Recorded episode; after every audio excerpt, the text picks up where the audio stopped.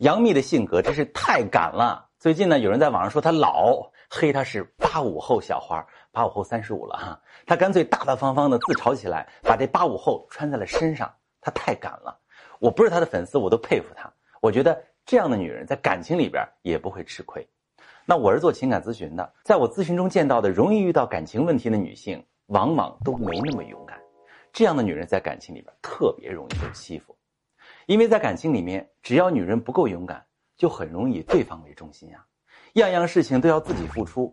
当然，我认同啊，为爱的人付出没什么错。可是，女人一旦过度付出，你们的关系平衡就被打破了，你就等着被欺负吧。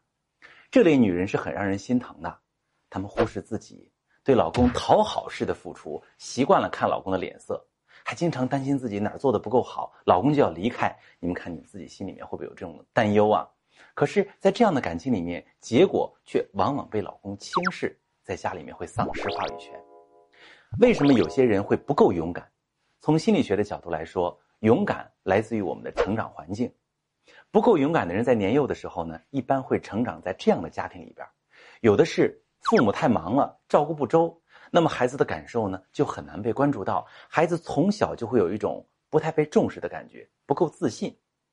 还有一些家庭比较动荡，比如说父母亲感情不好，经常吵架，甚至父母亲离异了，孩子生活在单亲家庭当中，导致他们从小啊就不太敢表达真实的感受，不敢提要求，从而导致以后婚姻当中也变成比较卑微的一方。